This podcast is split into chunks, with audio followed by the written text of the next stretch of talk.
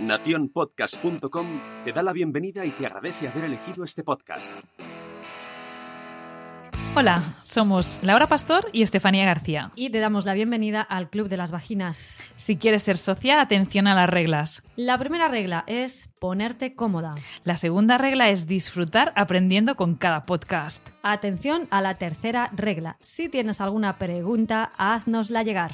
La cuarta regla es para ti que es tu primer día en el podcast. Agárrate que vienen curvas. Hoy toca escuchar. Y por último, y la más importante, todo lo que se habla en el Club de las Vaginas se queda en el Club de las Vaginas. Lo tenemos claro, así que empezamos.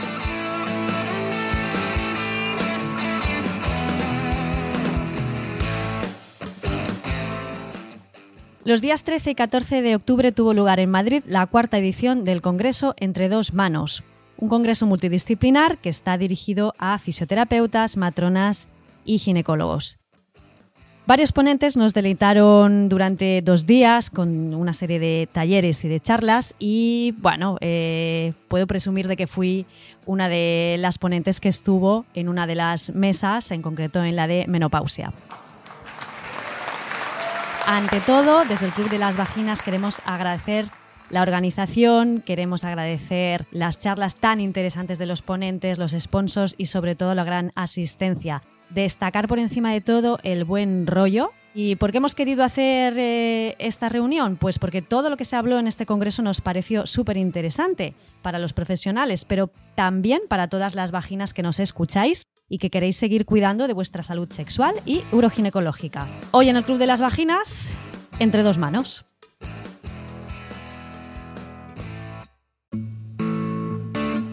Hola Estefanía, ¿qué tal? ¿Cómo estás? Hola Laura, ¿qué tal? Pues muy feliz, como siempre, de estar en una nueva reunión, saludando aquí a todas las socias. Hola a todas las socias que nos volvéis a escuchar un jueves más. Sí, sabemos que en ese público tenemos, bueno, en ese grupo de socias, tenemos muchas compañeras de profesión y profesionales de salud. Entonces, eh, este tema que hemos escogido, pues como decía Laura, nos parece súper interesante hablarlo, pero además, para quien no es de este campo, eh, pues tenemos cositas también curiosas para contaros y para tener en cuenta, ¿no? Que hablamos ya muchas veces en otras reuniones, pero bueno, siempre hay actualizaciones y que, y que bueno, que juntitas en una reunión breve hablaremos sobre todo lo que se habló en, este, en estas jornadas, que ya va por la cuarta edición. Súper bien. La cuarta edición, sí. Ya podemos decir que Entre dos manos es un congreso que queda consolidado eh, a, nivel, a nivel estatal y es un congreso de referencia. Sí, sí. Pues bueno, si te parece, Estefanía, explicamos un poquito las ponencias, hacemos unos breves resúmenes y, y explicamos también eh, cómo se organizó el congreso. Claro, sí. Pues eh, eso, como tú decías, fueron dos días. En el primer día, que fue el viernes, el día se repartió por unos talleres, talleres en que los participantes podían escoger tres talleres eh, diferentes dentro de tres grupos. Y bueno, un poquito hablando del primer bloque, tuvimos, a, tuvimos el placer de, de, de, tener a Lorena Gutiérrez hablando de porteo, que, que, bueno, que es algo que todos los profesionales de salud deberíamos eh, eh, dar un poquito consejos, porque no sé tú, pero yo desde que soy asesora de, porteo, eh, a lo mejor el 90% de la gente que veo portear, lo, o sea, portea mal y, sufro con ello, ¿no? Sí, sí, se te van, se te van los ojos, se te van los ojos. ¿eh? Es, eh, Lorena insistió muchísimo en el trabajo postural, que es muy importante cuando se está llevando un bebé en la mochila y habló pues, de esas implicaciones positivas, tanto de las positivas como de las negativas del porteo en el suelo pélvico, porque tiene implicaciones que van a beneficiar la estática, pero bueno, el hecho de portear en una postura que no es la adecuada también puede tener implicaciones negativas hacia el suelo pélvico y hacia la faja abdominal. Recordaos que eh, claro que faja abdominal y suelo pélvico es la zona que va a requerir unos cuidados más especiales en el posparto. Entonces, eh, Lorena hizo un abordaje bastante interesante. Pues sí, y pues eso, que es diferente portear un, un bebé de 5 kilos que uno de 10, es diferente si lo portea un hombre que una mujer, entonces bueno, son detalles que parecen tontos, cuando vamos a comprar una mochila, un fular, lo que sea a la tienda, pues bueno, nos venderán que mejor les parezca, pero eh, la verdad es que es súper esencial tener un asesoramiento antes de, comprarte lo que sea, sea mochila, cualquier tipo de, de portabebés. Pues nada, súper interesante. Claro, y una de las, una de las implicaciones a mí más positivas que, que me gustó de Lorena es que el bebé sigue en contacto directo con la mamá, ¿no? Entonces esa, esa vinculación entre mamá y bebé es algo que se potencia muchísimo gracias al porteo. Pero bueno, siempre hay que vigilar esa postura, vigilar esa faja abdominal y vigilar esas implicaciones en el suelo pélvico. Bueno, el siguiente em, taller que también fue muy interesante fue sobre cicatrices. Em, cicatrices, pues bueno, más eh, dirigidas a todo lo que tiene que ver con eh, el proceso de parto, ¿no? Cesáreas y también episiotomías. Episiotomías es eh, la sutura que se crea a nivel del perine eh, en el momento de la salida de la cabeza del bebé, en el momento del parto y que, bueno, hay que acaba por comportarse como una cicatriz que tenemos que cuidar mm, con, algún, con alguna atención. Este taller lo, mm, lo, dio eh, la matrona muy conocida Chantal Fabre y, mm, y bueno, nos comentó un poquito eh, sobre las fases de cicatrización, que es súper importante tratar una cicatriz eh, lo más eh, pronto posible. Sí, desde, desde el principio, ¿no? Muchas veces, al menos a mí me preguntan muchísimo, ¿no? Las mamás em, vienen a consulta y ¿cuándo tengo que venir? ¿Cuándo hay que empezar a tratar una cicatriz? Si me hacen una episiotomía, si me hacen una cesárea, mm, enseguida que podáis, no hay que esperarse al alta de la cuarentena. Mm, la cuarentena es un, son unos días de observación clínica, pero en el caso de que haya habido una, una cesárea o una episiotomía, paralelamente y enseguida que podáis organizaros a la consulta del fisio para empezar a tratar los tejidos que hay mm, muchísimas bueno, tenemos muchísimas herramientas para empezar a trabajar esa, esa cicatriz para evitar fibrosis posteriores.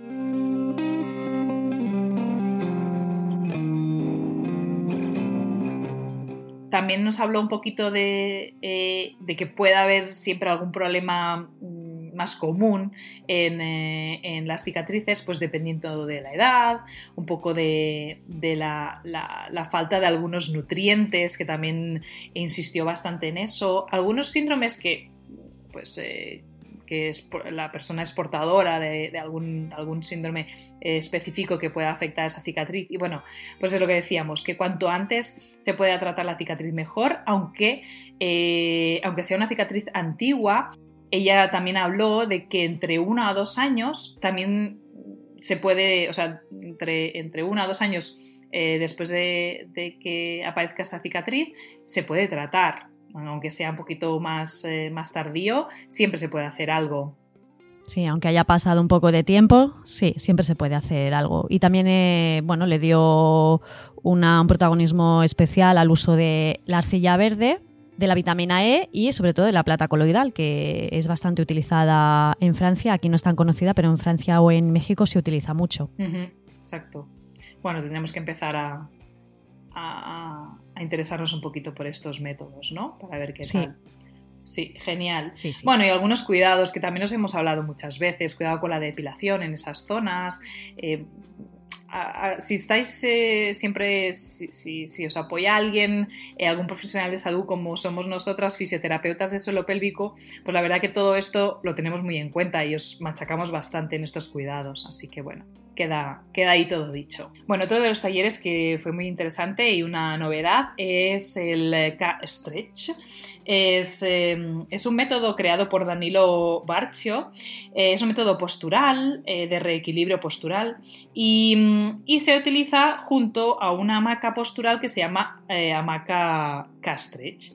Es un aparato multifuncional que permite realizar los ejercicios posturales para tratar pues, bueno, cadenas musculares, faciales de una manera más cómoda, más segura y más práctica inclusive más rápida según el creador. Quien vino a presentar esta, esta maca eh, fue Francisco Martínez que está trabajando más específicamente eh, este trabajo con el suelo pélvico. Entonces, bueno, fue interesante su exposición de cómo trabaja eh, toda esta parte postural y suelo pélvico con la maca de Castridge. Si queréis saber algo un poquito más, pues nada, solo colocar Castridge en eh, internet y os aparece la página oficial con todo tipo de detalles. Otro taller interesante, el que nos dio la osteópata francesa Marie Mogel, que nos habló del sacro traumático y sus consecuencias sobre la esfera ginecológica. Mm, insistió muchísimo en la relación del sacro, y esto lo sabemos los fisioterapeutas y los osteópatas que trabajamos día a día en la uroginecología, la gran relación que tiene el sacro desde el punto de vista de la osteopatía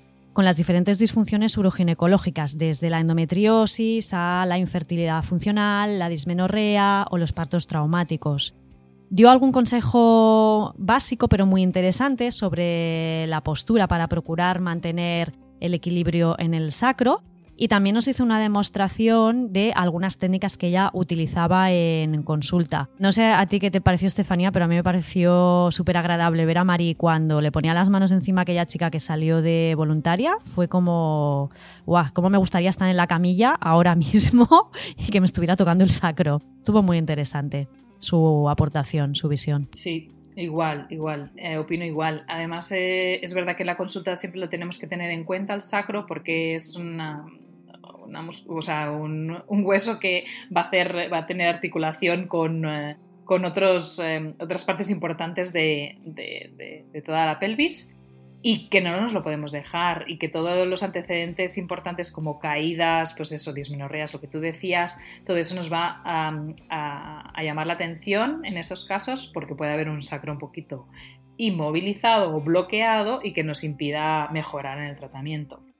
Así que bueno, no os dejéis en vuestras consultas de nombrar caídas o traumatismos o inclusive disturbios en la zona pélvica. Pues seguimos. ¿Qué más? Ah, bueno, el taller de nuestra compañera Irene Fernández con la actividad física y el ejercicio terapéutico en el embarazo. Que en el embarazo hay que hacer ejercicio. No es un consejo, no es una opción, es que tiene que ser una obligación.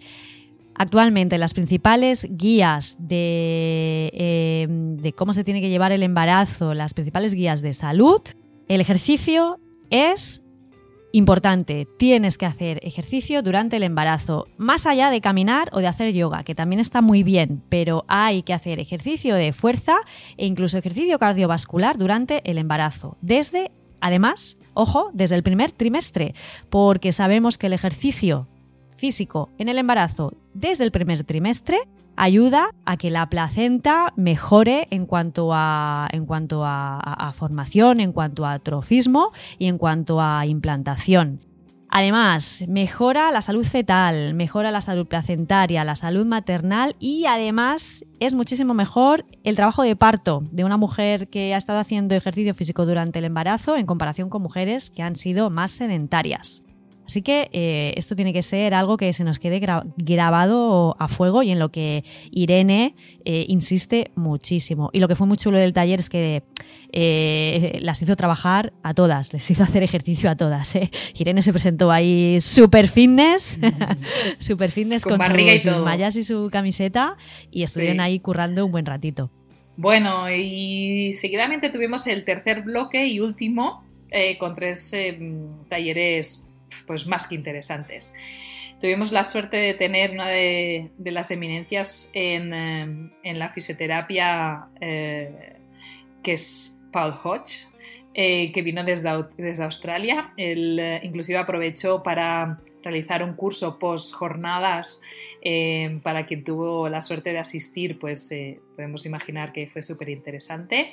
Y él habló de la importancia del control motor en las disfunciones del suelo pélvico. Bueno, yo creo que resumiendo un poco porque eh, la verdad es que fue bastante intenso. Bueno, ¿qué decir de esto? Pues que concluimos que tenemos que tener en cuenta siempre en todas las disfunciones a nivel de suelo pélvico, tenemos que tener en cuenta la parte respiratoria, toda la parte eh, de la columna lumbar, parte del, abdomen y del suelo pélvico y que en todas ellas va a influenciar pues la presión intraabdominal, es un juego constante que, se crea en todas las actividades del día a día y que, y que bueno, que eso, que las tenemos que tener en cuenta porque todas las estructuras que se incluyen en estos sistemas van a, eh, van a, estar, van a trabajar en conjunto para que haya una buena gestión de esta presión intraabdominal y que no haya lesiones. Y que cualquier estructura, sea el diafragma, sea la pared abdominal, sea el suelo pélvico,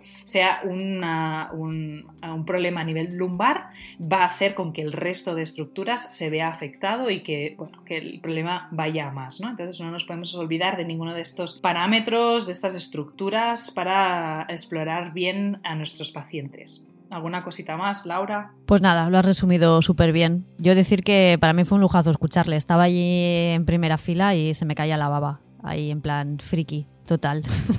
Sí, feo no es tampoco, ¿eh? No sé si lo Tampoco, tampoco, tampoco. es como tener un, así, un atractivo, ¿no? Sí, sí, australiano.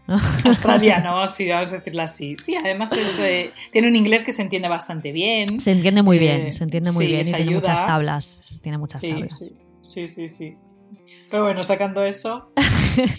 otro, otro taller que fue súper chulo fue el que impartieron Ascensión Gómez y Blanca Herrera, expresión de la sexualidad femenina.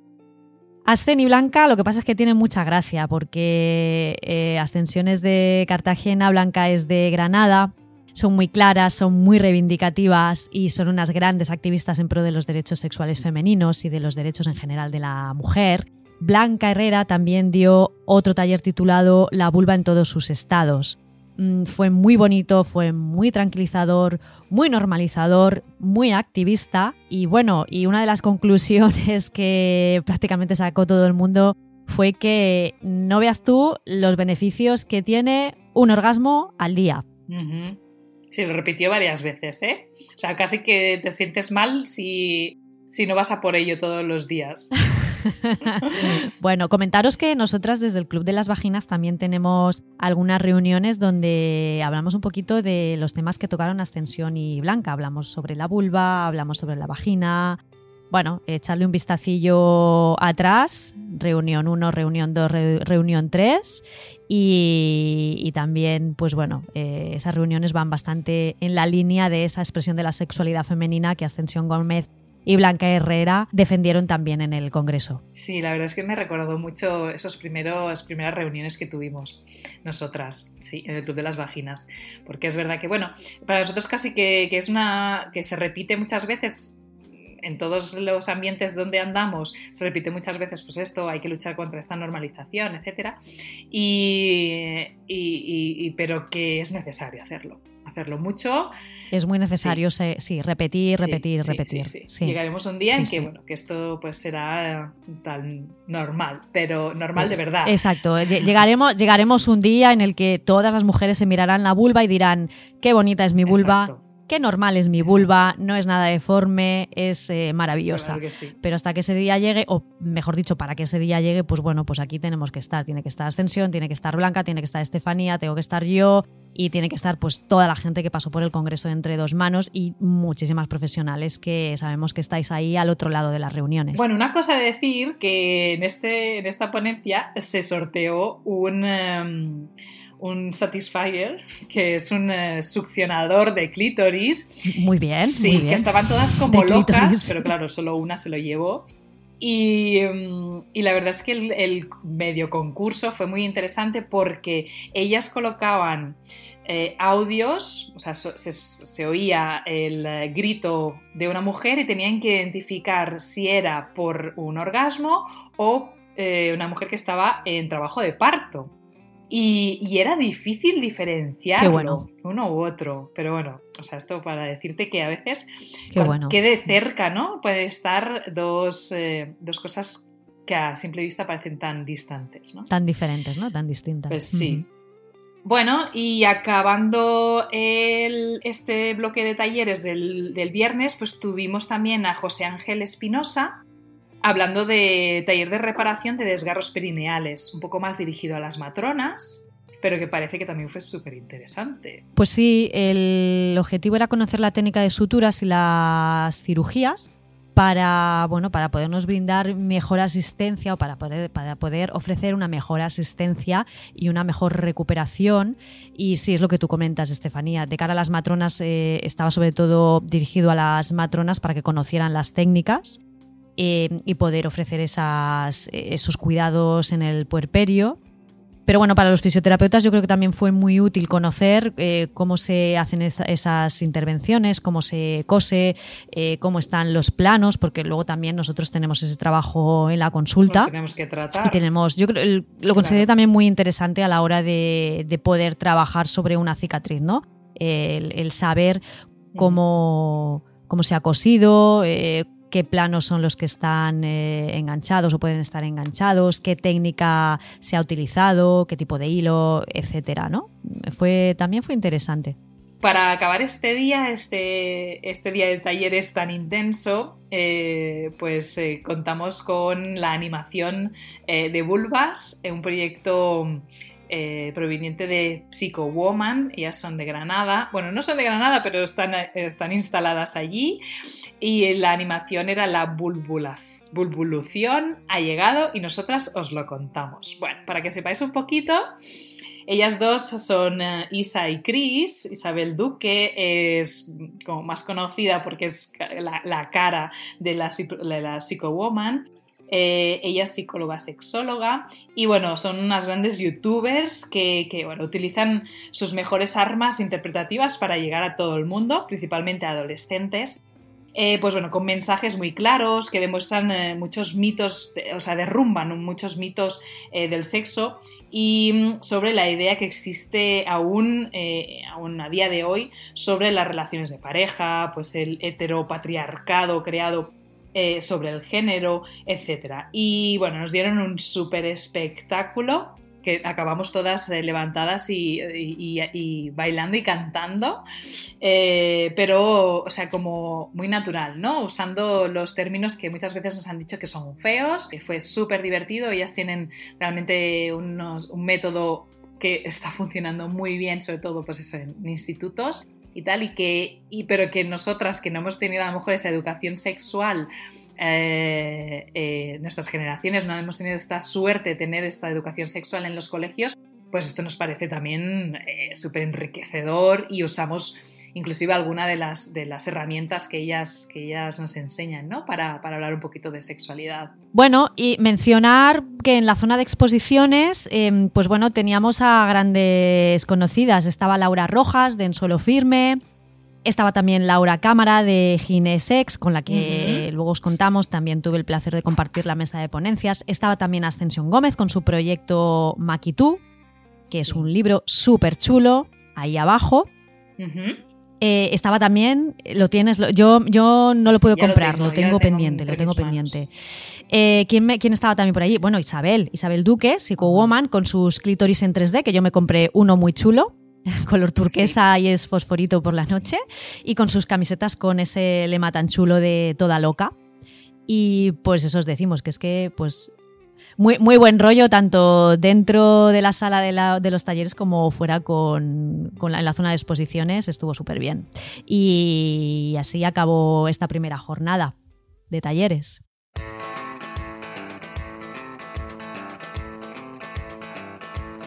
Bueno, y arrancamos el segundo día, sábado 12 de octubre, con lleno de ponencias eh, súper interesantes. La primera, el primer bloque, digamos, eh, fue el de la mañana con el título Comprender y tratar el prolapso genital. Bueno, tuvimos cuatro ponencias, eh, todos ellos franceses.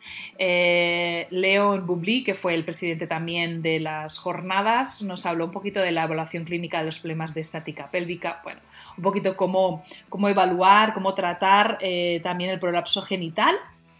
Y, y, se habló un poquito de las varias eh, escalas de medida, inclusive algunos autores eh, que, hablan de estas escalas de medida de prolapsos y de su diagnóstico pues desde un punto de vista más médico y bueno, que se presentaron entonces un poco esta, esta parte de evaluación. Seguidamente, un tema súper interesante fue sobre el tejido conectivo y su acción en la aparición del, prolapso genital, que fue Alain Marsloff, eh, no sé si lo digo bien. y y bueno, fue interesante porque es verdad que no podemos olvidar toda la, parte facial, todo el tejido conjuntivo que existe eh, a nivel del canal vaginal, que, su, calidad, su, estado, pues va a depender mucho de, es un factor de riesgo realmente para estos prolapsos genitales. Entonces, bueno, hablo un poquito de, este tejido conjuntivo y de las, eh, eh, las varias características de él y la importancia de la hidratación, la alimentación, un poquito para cuidar ese tejido conectivo. Luego también hubo um, otro más dirigido al tratamiento em, eh, que nos habló Chantal Fabre otra vez em, sobre tratamiento de prolapsos, un poco más dirigido pues eso a, los tiempos, a cómo abordar un poquito de forma general no solo eh, dirigirnos solo a ese prolapso, sino eh, mirar hacia de, una manera global el, paciente. Y por último, pues eh, lo cerró León Bubli con los principios generales del tratamiento quirúrgico de la estática pélvica. Entonces, bueno, dentro del tratamiento del prolapso algunas veces eh, los grados eh, hacen con que tengamos que optar por una cirugía y nos explicó un poquito cómo, de qué trataba ese tratamiento quirúrgico. Así que bueno, interesante esta, esa mañana hablando de prolapsos genitales. Y luego la siguiente mesa fue la de menopausia, en la que yo estaba entre las cuatro ponentes. Ahí estábamos Miriam Aladib, que es ginecóloga, estaba también María Torres, que es eh, fisioterapeuta especialista en uroginecología, Laura Cámara, eh, que es matrona y sexóloga, y yo, Laura Pastor, también como fisioterapeuta especialista en suelo pélvico. Mm, fue una mesa, yo creo que muy potente, no sé, eh, la, visteis así desde fuera. Me identifiqué así de forma general que se habló de la menopausia, eh, de otra manera o sea, estamos como acostumbradas a hablar de la menopausia como algo horrible, fatal, eh, bueno, porque es culturalmente nuestra cultura Culturalmente es como la, sí, sí, es como la declinación de, de, la feminidad, la declinación de la mujer. Es la curva que va bajando para abajo. y ya no te queda nada mm. más. Esto ya es el fin. Y, como en otras culturas no, para nada. No, tiene nada para que ver. Para nada, para nada, sí. Pues ahí estaba Miriam Aladib con su ponencia Menopausias. Eh, Miriam después también estuvo firmando su libro Hablemos de Vaginas, que lo ha editado recientemente. Miriam habló sobre todo de Mm, de, los procesos hormonales que están ligados pues, al ciclo menstrual y verdaderamente pues, qué, qué es lo que ocurre en la menopausia. ¿no? Pues eh, hay un descenso de los estrógenos, no un déficit. Es curioso porque las cuatro hablamos de un descenso estrogénico, no de un déficit. No es que te falten los estrógenos, es que simplemente pasamos otra fase a nivel de nuestro ciclo menstrual y hormonal y los estrógenos, en lugar de estar en unas cantidades altas, están en unas cantidades menores. Entonces, bueno, Miriam le pegó un repaso a mm, de una manera además muy, muy coloquial y que se, se, entendió muy bien, creo, habló sobre, sobre las hormonas femeninas. Luego le siguió, le siguió María Torres hablando de salud vaginal entre humedad y sequedad. También eh, ofreció varios estudios estadísticos y, varios estudios em, donde habían testimonios de mujeres que en la menopausia pues eh, aquejaban estos eh, síntomas de sequedad, de falta de humedad, de dolor en las relaciones. Sobre todo se refirió muchísimo a, la mucosa y a esta sintomatología de sequedad que, bueno, que eh, hay tasas incluso del 90% entre las mujeres de, que, están en el climaterio o que han pasado la menopausia. Para destacar esos 90% que me parecen, o sea, 90% de las mujeres posmenopáusicas, es muy alto. decirlo así, que refieran sequedad vaginal, wow. Mm, es muchísimo, sí, sí, sí. Eso va a afectar mucho, pues, ese, a la, inclusive a toda la, no solo a la sexualidad, sino al autoconcepto, ¿no? Y a, las relaciones. Bueno, bueno, me puedo imaginar que hay que, es, es una llamada de atención, es decir, hasta aquí.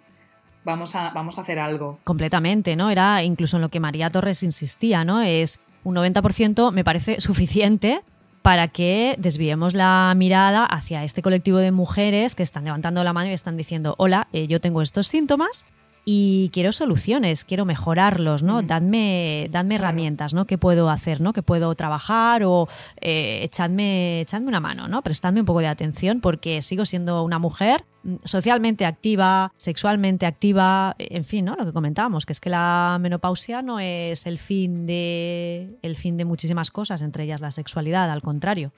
La siguiente, la tercera, eh, Laura Cámara, que a mí me encanta, mm, tiene un puntito de monologuista que yo me parto de risa con ella, bueno, todo el mundo, fue muy buena su ponencia. Sí, no es, ella no es cómica, o sea, no es cómica, que, o sea, no es el que dices, uff, es que me parto de risa, no, pero tiene unas frases que dices, jo, es que me ha llegado, esto me ha llegado, Sí, de buenísima. verdad. O sea, una manera de hablar que chapó. Sí, sí, sí, sí. Además, eh, sí, son las típicas frases que a nivel profesional te encuentras en la consulta, pero que tú como, como paciente o como mujer también son las que, las que le dices a tu, a tu médico o a tu fisio. Entonces, bueno, la exposición de Laura estuvo súper divertida, pero además es que dijo verdades como puños, ¿no? Su ponencia se llamaba ¿El buen sexo en la menopausia es posible? Claro, ya con esta entrada, pues eh, lo que venía después eh, fue, Sí, fue sí. muy bueno, fue muy bueno, fue calentito, ¿no? En relación a Laura, eh, destacar eh, que cuántas veces hemos encontrado mujeres en la consulta con diferentes tipos de, eh, bueno, de actitud, ¿no? Frente a la menopausia. Y eso me encantó y me gustaría así comentarlo rápido. La mujer aliviada, que es, llego a la menopausia y digo, bueno, ya está, ya tengo una excusa, ¿no? De, una cosa menos. Ya no, ya no tengo que someterme a, eso porque tengo la, la excusa de que he llegado, llegado aquí, ya. La mujer de la mujer, la mujer deuda, que ella le llama, que es la mujer del, del pobre. Es que pobrecito. Es que, bueno, claro, es que el pobre, pues también, también quiere esto. ¿Sabes? Entonces está. eh, toda la vida ha estado acostumbrada, pues eso, a. Como decía ella también, abrirse de piernas. Y bueno, y ahora pues habrá que continuar. Es la típica que cuando él empieza a sentir alguna, también alguna disfunción eréctil, prefiere que no se haga nada, que se quede tal como está. No vaya a ser que le dé algo, ¿no? Y luego están las, eh, las eh, mujeres que llegan a esta, a esta fase y no cambia casi nada porque, porque simplemente han tenido una buena sexualidad y al final lo más importante es tener una sexualidad sana, agradable, o sea, que no tengas sensación de que tengo algún problema sexual, simplemente disfrutar de tu sexualidad y llegarás a la menopausia. Una sexualidad, claro, basada en el placer, basada en el erotismo y basada en la seguridad y en la confianza. Claro. Y si no, como bueno, decía una de vosotras, ya no sé quién fue de la mesa, que nunca había encontrado una mujer en la consulta con problemas. Miriam, Miriam, Miriam. a la, a la Div, sí. Con problemas, con disfunción sexual, con, Con, con sequedad vaginal, Con nunca sequedad había vaginal, encontrado eh, sí. ninguna mujer enamorada con problemas de lubricación y sequedad Eso. vaginal. Exactamente. Así que a veces Exacto. como que te apetece decirle, "Mm, búscate un amante o, o Sí. búscate un novio, ¿sabes? Es como Un amigo o una amiga. Un amiguito, exactamente, exactamente. No, en esos Sí, sí. casos es raro aparecer problemas de sequedad vaginal, sí, es verdad. Bueno, y cerró eh, el- este bloque tan interesante, pues lo cerraste tú con una ponencia eh, muy buena, como todas las que tú haces, ¿qué voy a decirte? Muchas gracias. Es verdad. Pero bueno, habla tú de ella, que, es, que, que, que sabrás más que yo. Pues bueno, yo, yo lo que eh, a mí eh, lo que me planteó Begoña, que es la organizadora del congreso, es que hablase de atrofia vaginal, del diagnóstico al tratamiento. Entonces, em, lo que planteé fue, bueno, fue, fueron todos los, eh, hablé un poquito de la atrofia vaginal, de, de- de lo que es, ¿no? De esos, son esas, ese, ese adelgazamiento de las paredes vaginales, que es secundaria a, secundario al déficit de estrógenos en la menopausia. Da una serie de síntomas, tanto a nivel eh, uroginecológico como sobre todo síntomas de disconfort sexual, dispareunia, dolor en las relaciones, eh, falta de lubricación, sequedad, incluso pequeños sangrados en la mucosa. Y eh, abordé un poco los, eh, pasé por encima pues, eh, sobre los tratamientos desde los que son más conservadores, como, como son la fisioterapia. De verdad que la fisioterapia puede hacer muchísimo para mejorar la mucosa y para mejorar el, tono muscular de ese suelo pélvico en la menopausia. Y mm, hablé también un poco de los tratamientos más médicos o quizá más invasivos, desde los que se llevan utilizando bastante tiempo, como son los estrógenos locales, a nuevas alternativas médicas, ¿no? Eh, que también comentó, por ejemplo, Miriam, como es la DEA. Bueno, yo acabé con unas conclusiones que fue, la verdad es que fue muy bonito porque mm, yo os aseguro y te aseguro que es que no nos pusimos en contacto las cuatro para hacer nuestras ponencias, nos vimos allí ese día y charlamos un poco y fue tremendo cuando nos pusimos a hablar los, las cuatro porque al final las cuatro habíamos hecho algo que iba en la misma línea, ¿no? Y quedó todo súper bien hilado.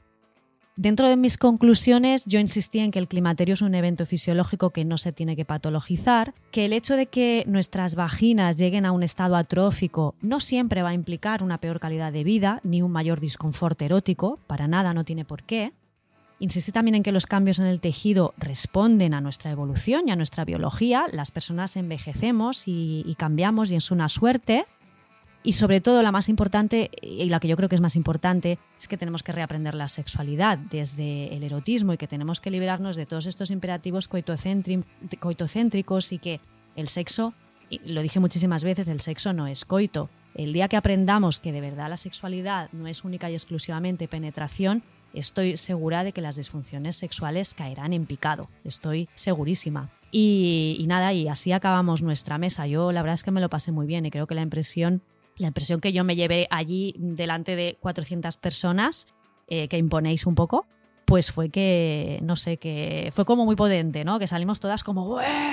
¡Sí! ¡eh! Fue, fue muy guay, fue muy guay.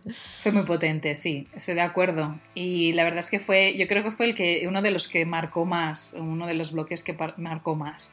Por eso, por lo que te decía, porque se habló de la menopausia no como una patología, que es que no lo es, y, cómo, cómo, se pueden hacer cosas tan simples desde la educación, desde eh, cosas tan convencionales que, mejoran bueno, al 100% eh, toda la sexualidad y no solo el estado de ánimo emocional, todo. todo, Así que bueno, entender la menopausia así me encantó. O sea, un 10. Bueno, y seguimos, un tercer bloque que se habló de dolor, que también, acabar un poco así hablando de dolor, pero bueno, también fue bastante interesante porque eh, tuvimos, fue el bloque masculino, ¿no? Casi, porque hasta aquí, bueno, sí, tuvimos a Paul Hodges también. Pero, pero bueno, tuvimos a Antonio Carmona hablando de la evolución de la microbiota a lo largo del ciclo menstrual. Para mí me pareció súper interesante, creo que cada vez todos los profesionales de salud se interesan más por toda la bioquímica que, la neurofisiología eh, que, nos, que, nos, domina ¿no? y que, es tan importante.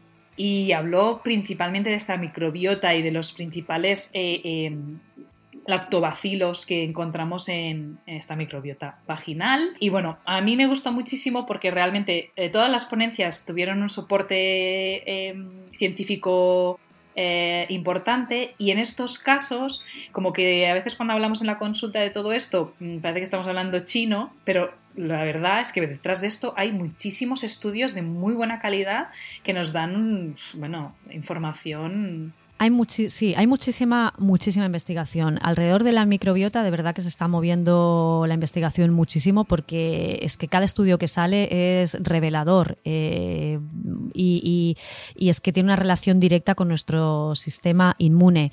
Eh, el sistema inmune está en las mucosas, que también tenemos alguna reunión en el Club de las Vaginas donde hemos hablado, eh, cuando hablábamos de candidiasis, cuando hemos hablado de cistitis, hemos mencionado la microbiota, ¿no? la importancia de todos estos bichitos que nos ayudan a que nuestra salud sea estable. Y es verdad, Antonio Carmona la verdad es que hizo una exposición tremenda aportando un montón de datos y de evidencia científica, algo que es de agradecer y que se necesita para conseguir que, estos conceptos calen más hondo, sobre todo en, los entornos médicos más, eh, más conservadores, por decirlo así. Sí, sí.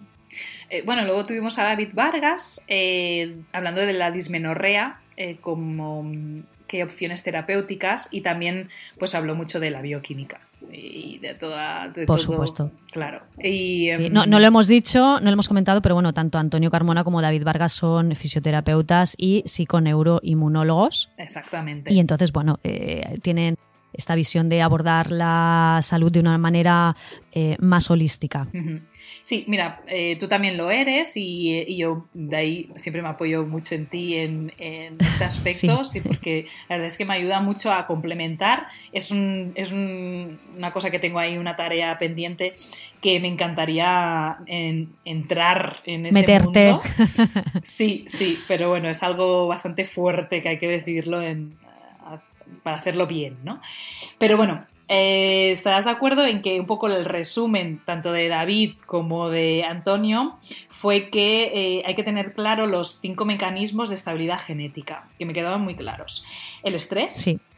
la inflamación de bajo grado, que es todo, pues todo lo que encontramos, ¿no? Son inflamaciones constantes que sufre, sufre nuestro organismo, no sé cómo lo mm, es una Es una inflamación, es una inflamación, digamos, que, que, no te va a matar, que te va, pero que te va a amargar la vida. Es una inflamación que prácticamente, si empezamos a decir los síntomas, un día hablaremos de la inflamación de bajo grado, si quieres, porque cuando te pones a, decir síntomas, eh, el 90% de la gente se siente, se siente identificada. Es una inflamación de bajo grado de baja intensidad, pero que se mantiene ahí en el tiempo y bueno, es una de las principales causas. Sí, es una de las principales causas de un montón de patologías y de disfunciones, entre ellas la dismenorrea. Pues mira, eh, entonces estrés, esta inflamación de bajo grado, el sueño, súper importante, eh, sustancias tóxicas que hemos hablado también en muchas reuniones, cuántas están a nuestro alrededor, y el sedentarismo, o sea, hay que moverse. Y, bueno, hay que moverse. Estos mecanismos eh, Néstor, eh, Néstor Sánchez, que también es psiconeuroinmunólogo y fue profesor mío en el posgrado de, PNI, él siempre nos decía, no puede haber salud en un cuerpo sedentario. Es imposible. Claro. Y es cierto. Yo lo, comparto 100%. Sí, sobre todo quien lo practica mm, nota más esa diferencia, ¿no? Todavía notas más la diferencia. Claro.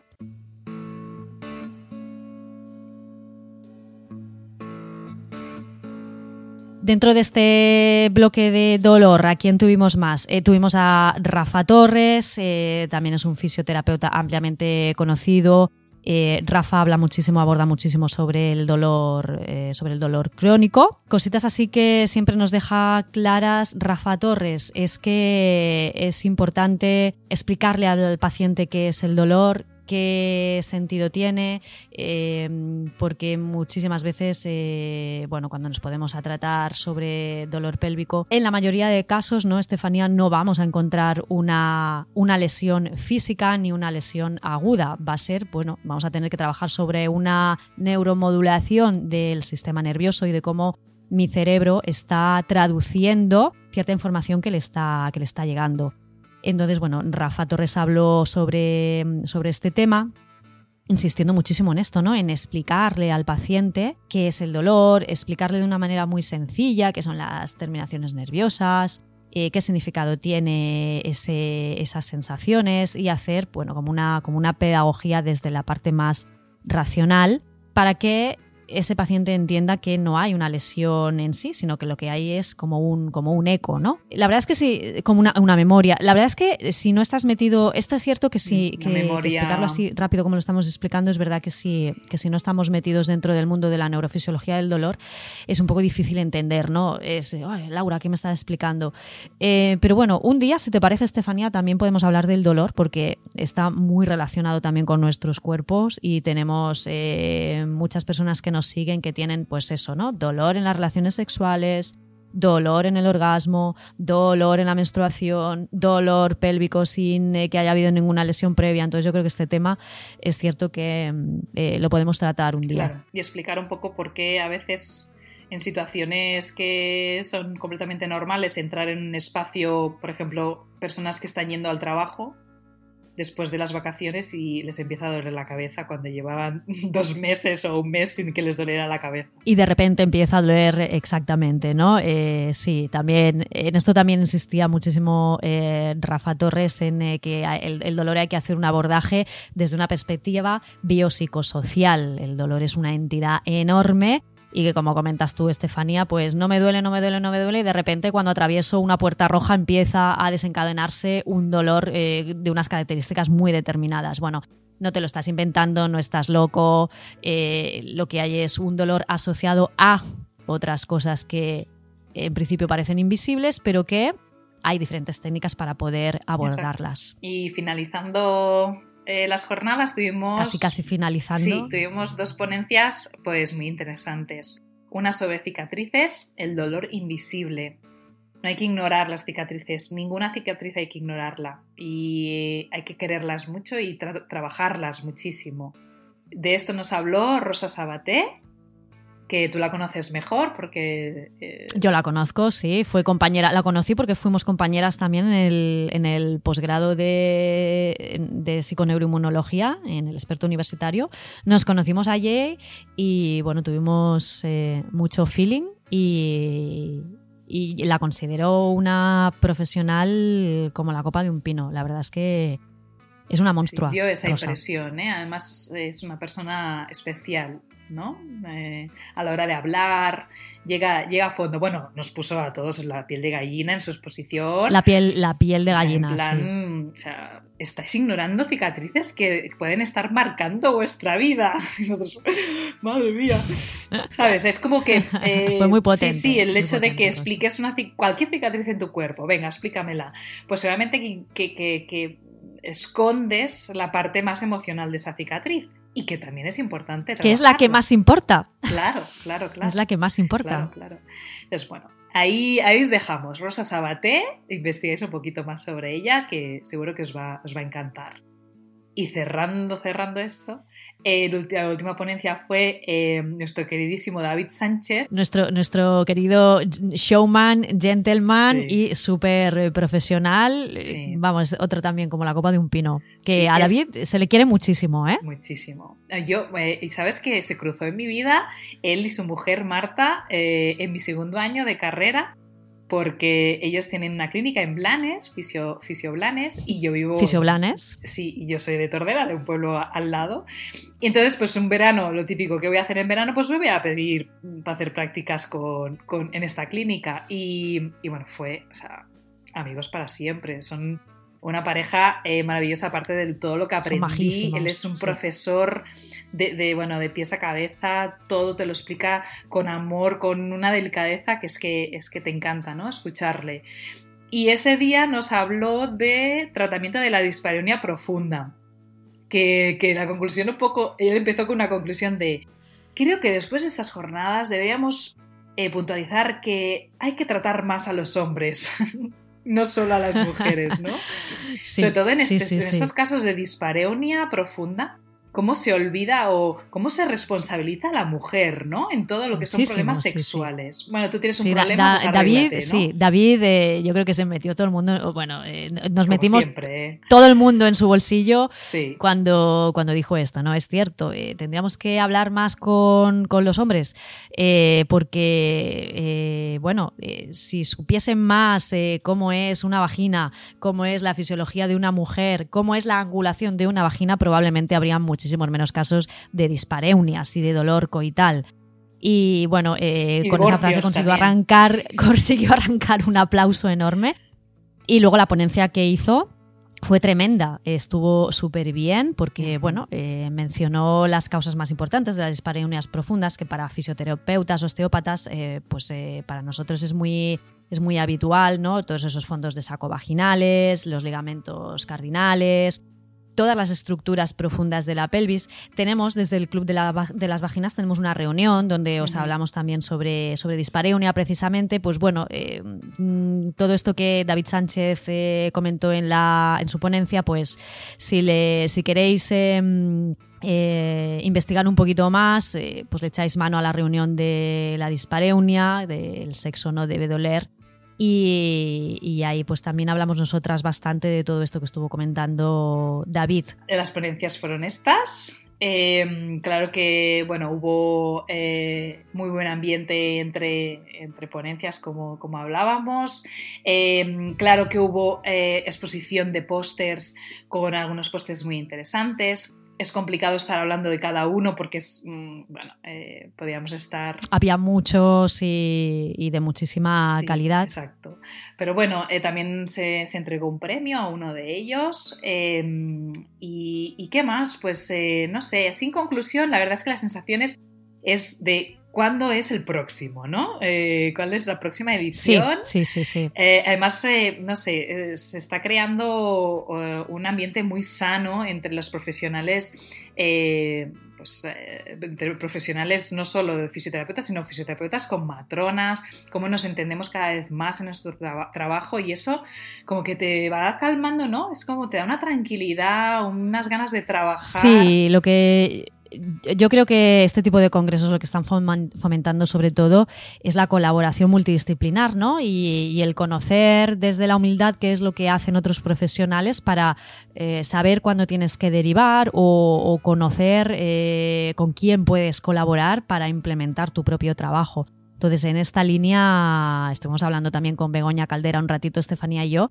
bueno, bastante rato, y sí, sí, ya nos dijo que su intención era todavía abrir el abanico de profesionales eh, que pudiesen venir tanto como asistentes como ponentes, lo cual, bueno, nos parece una idea genial y desde el Club de las Vaginas apoyamos entre dos manos para muchos años Pues sí, más. y estaremos seguro presentes en el siguiente. Y esperamos que os anime esta reunión. Pues eso, apuntaros en la agenda la próxima edición, que aún no sabemos cuándo será, pero que en cuanto lo sepamos os la anunciamos. Bueno, cualquier cosita que, que queréis saber, eh, algún nombre que hayamos dicho, oye, quiero saber más sobre esta ponente, etcétera, nos preguntáis por redes y os, lo- os damos toda la información que necesitéis sin ningún problema. Os recordamos, eh, yo soy Estefanía García, mi, mi blog es fisiodona.com, fisiodona con P-H-I-Y. Y eh, también tenemos a Laura Pastor con su blog en formapordentro.com. También en nuestras redes sociales, Twitter, Instagram, Facebook. Y, y aquí en estas reuniones que nos encontráis pues eh, con frecuencia. Ya sabéis que nos podéis seguir a través de todas las plataformas de podcast, desde Spotify, iBox, iTunes, que son las conocidas, las más conocidísimas. iTunes, por fin, dadnos cinco estrellitas, que esto nos ayuda a crecer y Y a cada vez eh, podemos llegar a más gente y a más personas. Sí, que ya que vemos que os encanta, no sé, cada vez hay más... eh, mm, eh, Cada vez hay más gente que se une sí, al club. Sí, sí. Las primeras reuniones continúan subiendo el número de, de- de descargas, así que... de oyentes, sí, de descargas. Así que Súper muchísimas gracias de, también. de todo eso, sí. Muchas gracias a todas, a todos, y nos vemos en la próxima reunión, que seguramente será muy Nos interesante. vemos en la próxima reunión. Sí, a ver de qué hablamos, Estefanía. ya, estamos, ya estamos maquinando. Sí, sí, no podemos adelantar nada. Bueno, Un besito. Nos vemos. Gracias. Nos vemos. Chao, Chao. chao, chao. O sea, ¿qué es lo que más te ha gustado en estas jornadas? Pues estas jornadas me han resultado una inspiración, sobre todo el bloque que ha hablado sobre la menopausia, sobre todo el trabajo que tenemos eh, los profesionales que nos dedicamos al suelo pélvico y la obstetricia, eh, sobre todo de- desde mi punto de vista como fisioterapeuta, eh, que tenemos muchas cosas muy buenas que hacer y que aportar. ¿Qué destacarías de estas jornadas? Que las mujeres menopáusicas con parejas nuevas nunca tienen problemas de disfunciones sexuales. Vean, ¿qué destacarías de, este- de estas jornadas? Rápido, lo, que más lo mejor para ti en estas jornadas. Las pastas de té, Cuéntame, ¿qué más te ha gustado? eh, las ponencias de esta mañana que hablaban de la sexualidad, de la mujer, de la menopausia además. Y me gustó mucho, sí, sobre todo la de Laura Pastor, genial, genial, transmite mogollón. Y, y me gustó mucho cómo abordaron también el tema la psicowoman con esa eh, gracia y esa, eso es, esa performance tan genial que mete el humor y la verdad es que es genial. Te dice las cosas muy claras. Eso es, lo dicen muy claro, con humor y bastante, yo creo que son muy directas y, y que pueden llegar a, a mucho público, vaya. En la charla de Asunción y Blanca eh, me pareció genial. El único punto negativo que le vi a la charla es que no me llevé yo el Pro Satisfyer que regalaron. Bueno, ¿qué te llevarías del congreso? Pues sobre todo lo que más me llevo son las charlas de ayer que dio Blanca sobre, sobre vulva y la Psychowoman también con su show sobre vulvas que me dan un montón de inspiración para crearme mis propios talleres y hacer educación para la salud sexual ahí en, en mi tierra natal.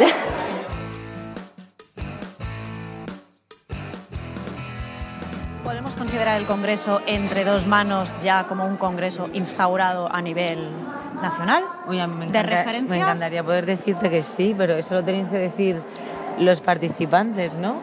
O sea, yo podría decirte que me encantaría decirte que sí, pero, pero yo creo que es mucho, hay que seguir, hay que seguir. Yo creo decirte que sí, que lo intento hacer todos los años, que suele ser un año, año y tres meses o así, pero, pero bueno, yo, yo digo que sí, pero eso tiene que ser las, participa las y los participantes la que consideren que es una referencia y que están esperando el siguiente. ¿Qué crees que se llevan las participantes de, este, de esta cuarta edición? ¿Qué es lo que más se llevarían así como destacado? Lo que más, lo que más, lo que más, eh, bueno, yo creo que, es- que este año ha sido muy bonito porque ha habido mucho intercambio, porque ha habido como...